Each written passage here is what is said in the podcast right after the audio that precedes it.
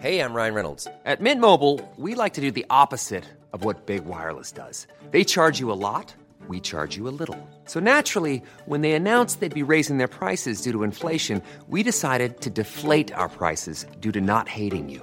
That's right. We're cutting the price of Mint Unlimited from $30 a month to just $15 a month. Give it a try at mintmobile.com slash switch. $45 upfront for three months plus taxes and fees. Promo rate for new customers for limited time. Unlimited more than 40 gigabytes per month. Slows. Full terms at mintmobile.com.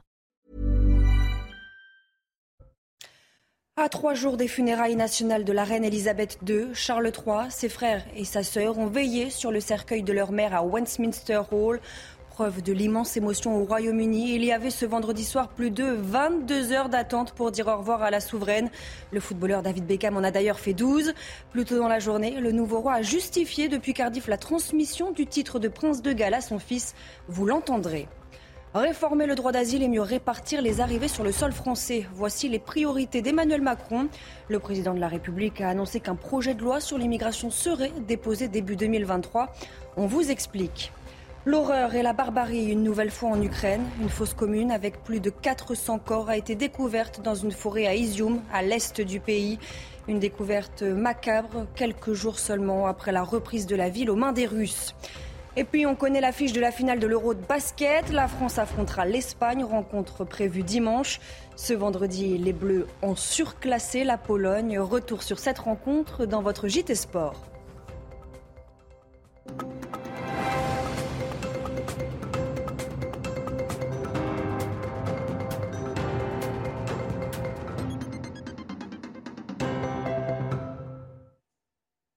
Bonsoir à tous, je suis ravie de vous retrouver pour l'édition de la nuit. À la une, cette image des enfants de la reine placés autour de son cercueil pendant 15 minutes. C'est ce que l'on appelle la veillée des princes. Le roi Charles III, ses frères et sa sœur étaient en uniforme militaire, la tête baissée, dos au cercueil drapé de l'étendard royal et orné de la couronne impériale. Un moment historique pour le public présent. Plus tôt dans la journée, le roi Charles III a achevé à Cardiff sa tournée de nouveaux souverains à travers le Royaume-Uni. Notre journaliste sur place, Florian Tardif, a interpellé le monarque et l'a interrogé sur sa venue au Pays de Galles. Un échange exclusif, regardez.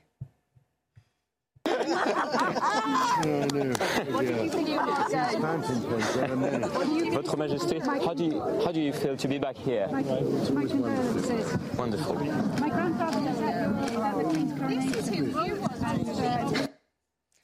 Avant sa venue, une pétition contre l'attribution du titre de prince de Galles à son fils, le prince William, plutôt qu'un Gallois, avait recueilli plus de 27 000 signatures.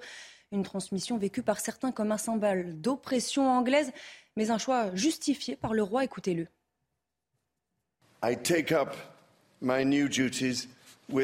J'assume mes nouveaux devoirs qui sont pour moi un immense privilège, comme celui d'avoir pu servir comme prince de Galles.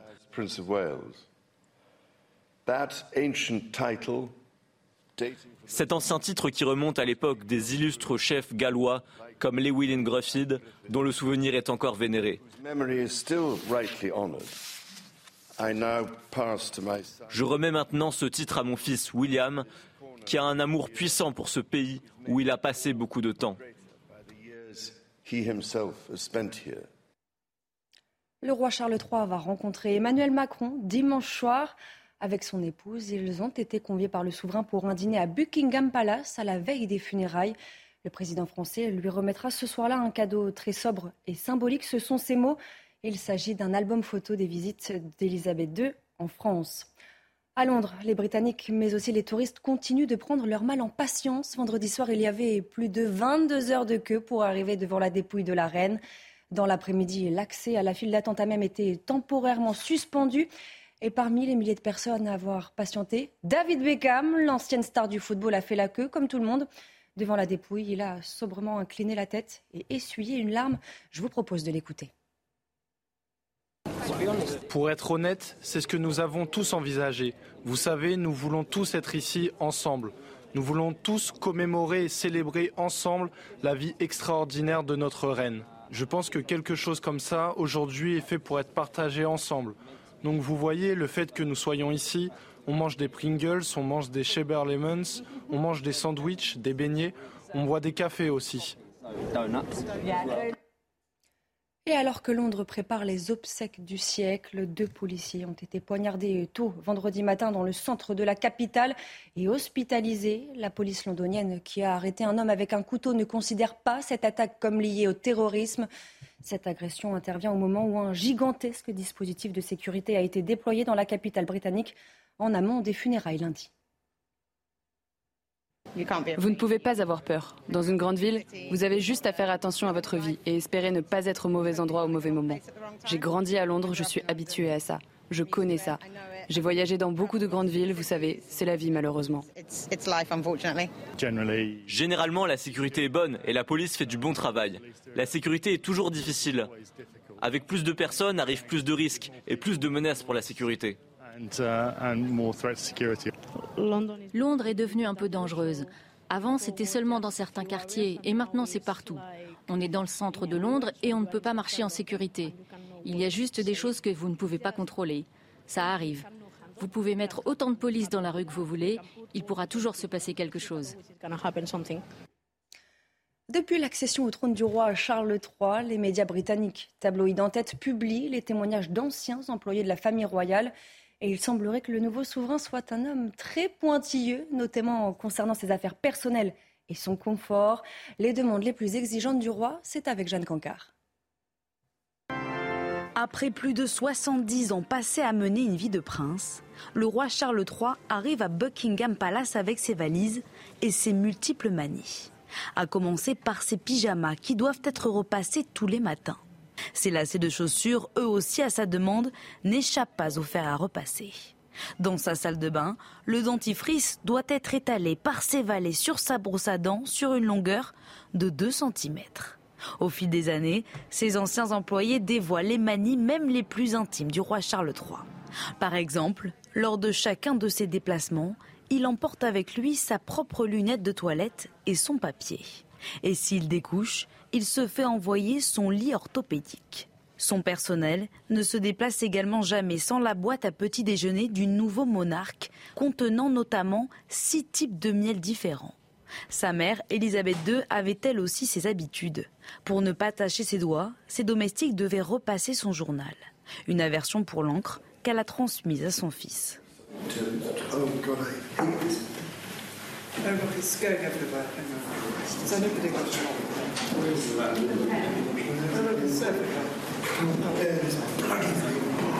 Autant de manies et d'exigences qui lui ont valu un surnom de la part de ses domestiques, le prince d'Orloté. Retour en France avec la 39e édition des Journées européennes du patrimoine, samedi et dimanche. L'occasion de faire découvrir aux visiteurs des lieux chargés d'histoire et bien souvent fermés au public. C'est ce qu'a souligné Emmanuel Macron en déplacement dans la Creuse. Écoutez. C'est ça aussi ce que permettent nos journées du patrimoine, d'ouvrir des lieux, de bâtir des rêves, mais de retrouver également ce qu'est le sens même, le fil de ce qu'est la France. Nous ne sommes pas, nous non plus, simplement des pierres qu'il faudrait rénover. Nous sommes un grand récit qui vient de loin, qui est le fruit de monuments, de paysages, de littérature, de théâtre, de peinture. Et ce grand récit, nous avons à continuer de l'écrire. Le gouvernement qui a d'ailleurs décidé de retirer du site officiel de cet événement la mosquée de Saint-Chamond, près de Saint-Étienne. Elle était pourtant présente sur la brochure des lieux à visiter. En cause, son affiliation à l'association turque Miligorus.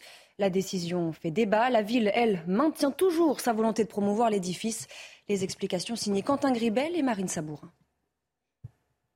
Le retrait de la mosquée de Saint-Chamond des journées européennes du patrimoine fait réagir. Cette décision intervient après plusieurs signalements de l'opposition municipale au ministère de la Culture. Il y a un problème euh, avec cette, mouvance puisqu'elle est euh, radicale et récemment illustrée euh, par ces faits de radicalisation islamiste en ayant invité eh bien, un islamiste notoire, un influenceur, Mohamed Nadir, en conférence le 14 janvier 2022 à Saint-Chamond. J'ai aussitôt alerté eh les autorités, tous les acteurs des autorités nationales et locales. En effet, cette mosquée est connue pour être affiliée à Milis Gorus, association célèbre pour ses liens avec le pouvoir politique turc. Elle avait notamment refusé l'année dernière de signer la charte des principes pour l'islam de France. Dans un communiqué, La mosquée réagit. Les personnes qui tentent de nous empêcher de participer aux journées européennes du patrimoine sont en réalité les véritables séparatistes. Ils sont animés par ce sentiment de haine envers tout ce qu'il y a de musulmans. Nous œuvrons pour le dialogue, la paix, la tolérance. Ce sont des artisans de la haine, de la calomnie et de xénophobie.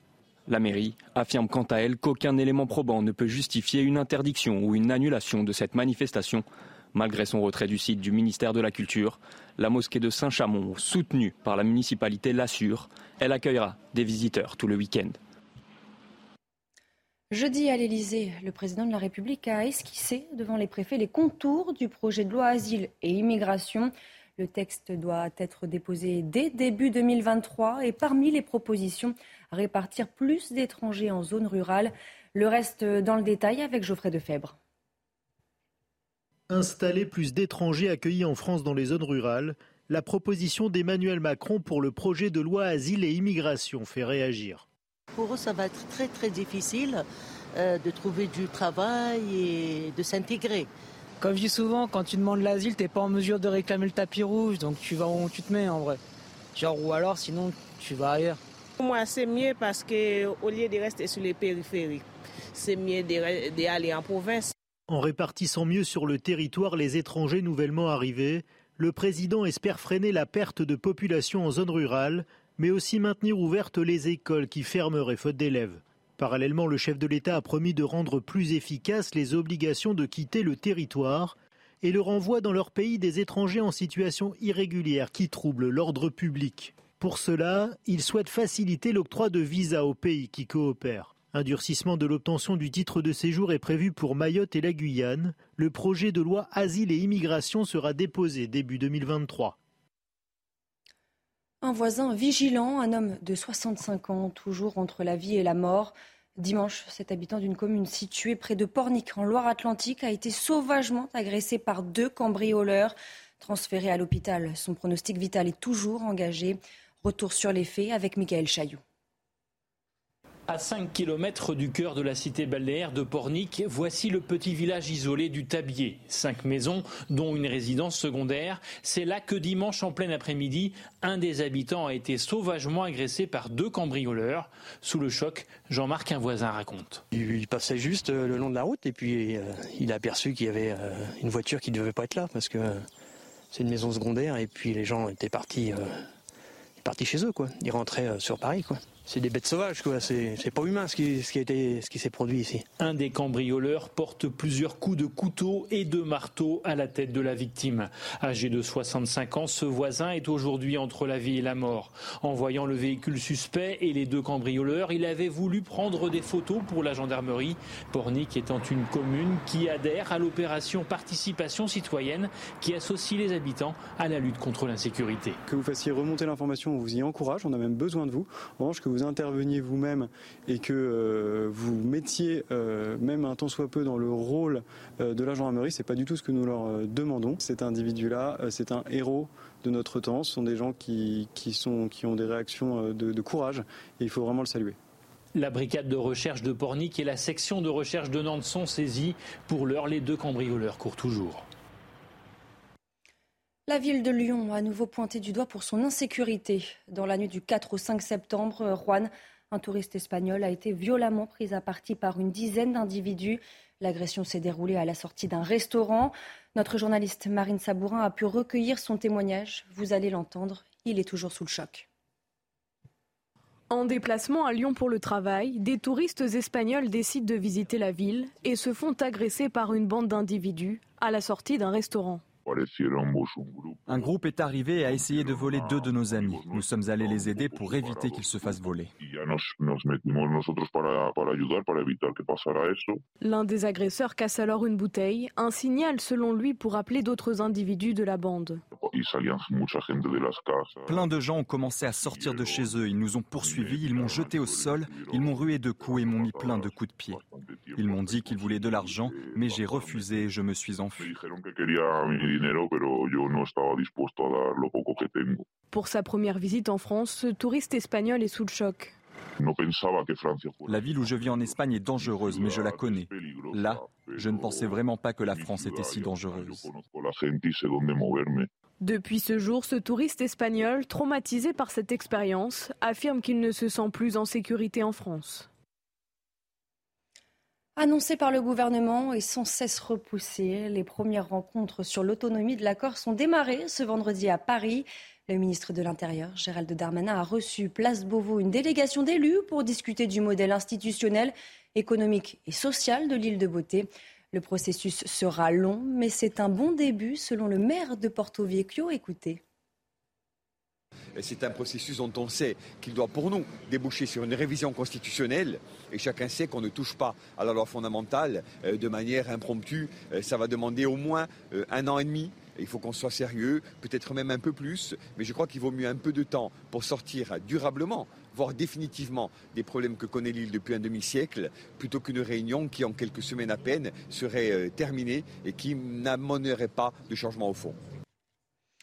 Et puis, on l'a appris dans la soirée, l'archipel de la Guadeloupe a été placé ce vendredi soir en vigilance rouge, forte pluie et orage. C'est ce qu'a indiqué Météo France dans un communiqué. Le territoire où les écoles ont fermé à la mi-journée se prépare à l'arrivée de la tempête tropicale Fiona. Des rafales de vent jusqu'à 100-120 km/h sont attendues d'ici à dimanche. L'Union européenne profondément choquée par la découverte de centaines de corps enterrés sommairement près d'Izium en Ukraine. Plus de 400 cadavres selon Volodymyr Zelensky. Le gouverneur régional indique lui que 99% des corps exhumés présentaient des signes de mort violente. Pour rappel, la ville d'Izium a été reprise aux Russes par l'armée ukrainienne dimanche dernier. Les dernières informations avec Quentin Gribel. C'est une nouvelle découverte macabre. Dans la ville d'Izium, libérée dimanche des forces russes, Kiev annonce qu'une partie de forêt aurait été utilisée comme fosse commune. Nous voulons que le monde sache ce qu'il se passe réellement en Ukraine et ce à quoi l'occupation russe a mené. Boucha, Mariupol et maintenant malheureusement Izium. La Russie laisse la mort partout derrière elle. Le monde doit tenir responsable Moscou pour ses actes durant cette guerre. Un charnier qui aurait été trouvé après une vidéo publiée par des soldats russes, selon ce spécialiste ukrainien. Nous pensons qu'il y a 17 cadavres enterrés ici, mais sur la vidéo des Russes, on peut en voir davantage. Nous ne les avons pas encore comptés, mais personnellement, je pense qu'il y en a plus ici. Peut-être 25 ou 30. On va continuer de chercher. D'après le responsable de la police régionale, Sergei Bodvinov, 443 tombes pourraient avoir été creusées aux alentours de ce site, des victimes civiles comme militaires, et les recherches prennent du temps. Si le détecteur de métaux sonne à un endroit où l'un de nos frères repose, ça veut dire que l'ennemi a potentiellement laissé une substance explosive dans la fosse comme une grenade par exemple. Toujours selon Bodvinov, certaines de ces victimes ont été abattues par balles, d'autres ont péri suite à des tirs d'artillerie. Une enquête a été lancée pour tenter d'identifier les corps. Regardez votre programme avec Sector, montre connectée pour hommes. Sector, no limits.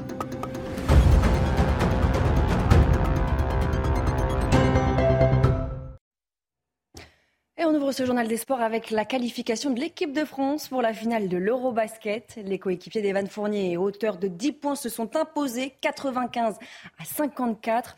Les Français affronteront ce dimanche l'Espagne, tombeur des Allemands dans l'autre demi-finale de la journée.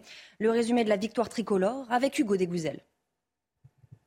L'heure des artistes qui se rêvent finalistes. Un adversaire surprise, la Pologne, mais un an après la finale olympique, aller au bout est la seule suite logique. Souvent cardiaque, en fin de match, la France ne rate pas ses entames. Yaboussé des fourniers sans trembler. Face à Slaughter, les petits dribbles. Pour se rapprocher du cercle avec la planche pour le joueur des Knicks de New York. Il a raison, il a l'avantage de taille, il fait presque 2 mètres. Si l'attaque fonctionne, la défense bétonne. Rudy Gobert dans ses œuvres. Oh là là, le patrouilleur, Rudy Gobert. La Pologne assommée, la France, elle, parfaitement lancée. Faut y aller. Kokobo pour Thierry Tarpé qui va se régaler là. Boum La bombe avec Thierry Tarpé, messieurs, dames, le planant Tarpé. Première période parfaite, 34-18 à la pause. Place au troisième quart, temps faible des Bleus en huitième et en quart. Pas cette fois, Yaboussélé montre la voie. Un 3 contre 1 qui se profile avec Yaboussélé servi par Thomas Hurtel. Il leur marche dessus à ces Polonais, euh, les Français maintenant. 64-36, 28 points d'avance avant le dernier quart de la démonstration tricolore face à une Pologne résignée. Grâce à une défense exceptionnelle, l'équipe de France l'emporte 95-54 en route pour la finale de l'Euro, la septième de son histoire dans un tournoi international. Un mot de football et déjà du changement dans la liste des 23 joueurs appelés par Didier Deschamps pour les deux matchs de Ligue des Nations. Boubacar Camara remplace Adrien Rabiot, blessé face au PSG en Ligue des Champions. L'ancien Marseillais a disputé sept matchs avec Aston Villa cette saison, tous en étant titulaire. Il avait fait ses débuts sous le maillot bleu en Croatie le 6 juin dernier déjà. C'était en Ligue des Nations. Nouveau rebondissement dans l'affaire de l'agression de la footballeuse Keira Amraoui. Ce vendredi, son ex-coéquipière Aminata Diallo et quatre autres personnes ont été mises en examen et placées en détention provisoire pour violence aggravée et association de malfaiteurs. La jeune femme de 27 ans est-elle suspectée d'être la commanditaire de l'agression de Keira Amraoui et on termine ce journal des sports avec de la moto et Fabio Quartararo qui signe le deuxième temps des essais libres sur le circuit d'Aragon. La séance de qualification ce samedi sera donc primordiale pour le pilote Yamaha. Séance prévue à 14h à suivre sur les antennes du groupe Canal. À noter un retour dans le paddock, celui de Marc Marquez. Le sextuple champion du monde de MotoGP est de retour trois mois et demi après une nouvelle opération du bras droit. Bain de foule pour Charles III au Pays de Galles, veillée des princes à Westminster, file d'attente interminable pour dire au revoir à la reine. Au Royaume-Uni, les hommages se poursuivent. Restez bien avec nous. On y revient dans quelques instants sur CNews. Retrouvez tous nos programmes et plus sur cnews.fr.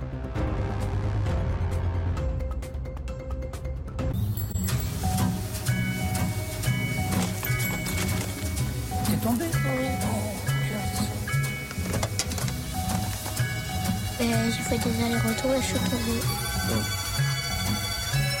Amour comme le nôtre, il n'en existe pas deux. Ce n'est pas celui des autres. Voilà. C'est quelque chose de mieux. Sans me parler, je sais ce que tu veux me dire.